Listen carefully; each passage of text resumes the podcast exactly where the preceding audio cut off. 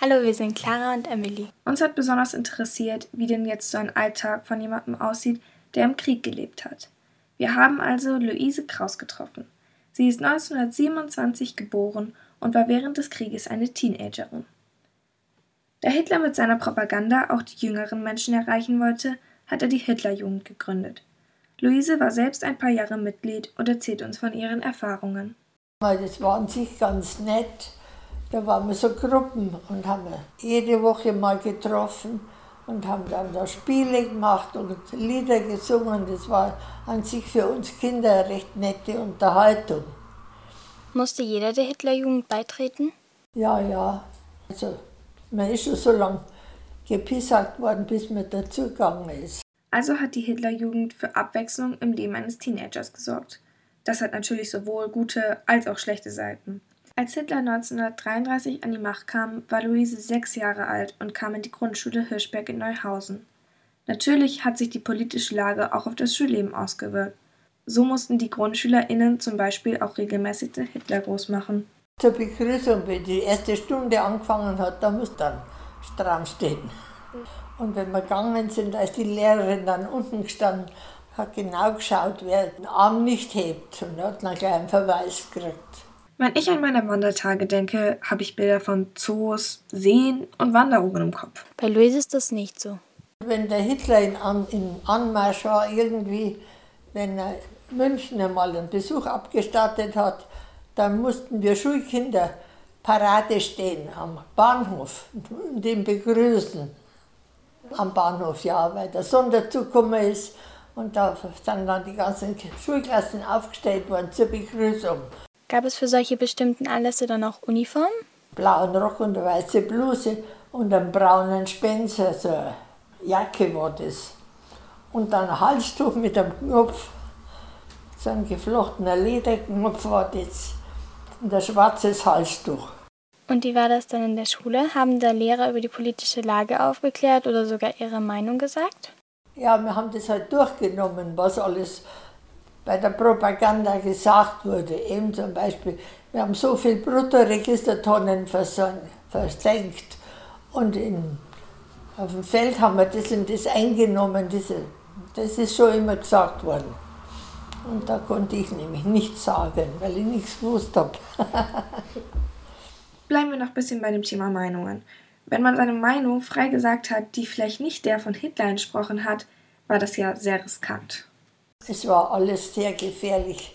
Man hat immer gesagt, überall hört jemand mit. man hat ja nicht gewusst, wie die Einzelnen eingestellt sind. Nicht? Und kanntet ihr auch einzelne Personen, die Parteimitglieder waren und in deren Anwesenheit ihr vielleicht besonders vorsichtig sein musstet? Wir hatten schon ein paar Parteigenossen im Haus, aber die waren an sich harmlos.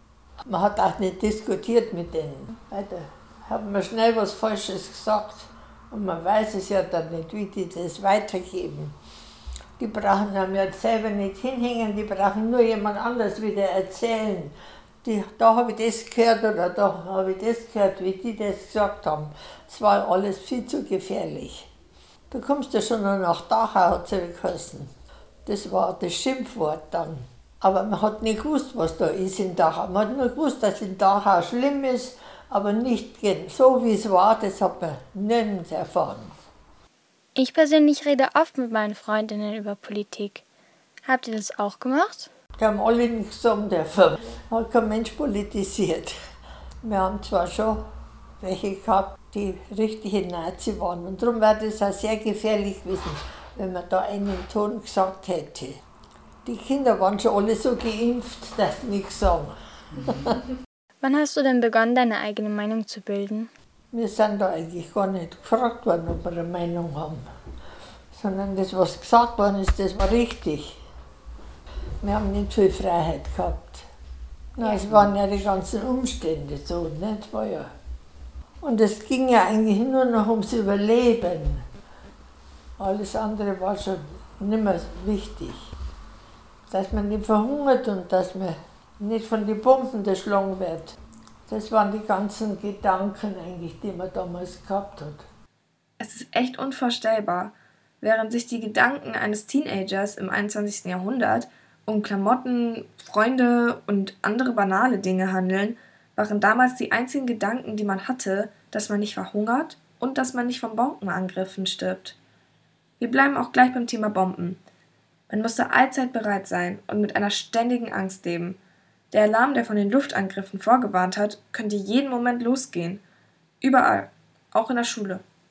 Musste in den Keller gehen, ja. Und ich dann, ich habe beim Metzler dann gearbeitet, da musste man auch in den Keller gehen und da musste man unsere Schreibmaschinen runtertragen, damit die ja nicht kaputt werden. Du hast ja hier in Neuhausen gewohnt während des Krieges. Kannst du dich noch erinnern, wo Bomben eingeschlagen sind? Bei uns da ist eine Bombe gewesen, war der Zeitzünder. Da haben wir nicht mehr raus dürfen aus dem Keller dann, weil das ist festgestellt worden, dass da eine Bombe ist. Und dann waren wir im Keller und auf einmal hat es einen fürchterlichen Krach getan. Haben alle geschrien, das war jetzt die unsere. Aber hat nicht viel nicht angestellt. Ist an der Wand hochgegangen und hat oben den Dachstuhl ein bisschen beschädigt. Und die Wand war verletzt. Und bei uns waren alle Plafond herunten durch die Erschütterung. Und Fenster haben wir sowieso kaum mehr gehabt, die waren von den anderen Angriffen schon kaputt. Und da herin war eine Brandbombe. Auf dem Fensterbrettel waren so schwarze Fleckerl wegen, dann die Vorhänge im Abbrennt und die Reste waren dann auf der Fensterbank.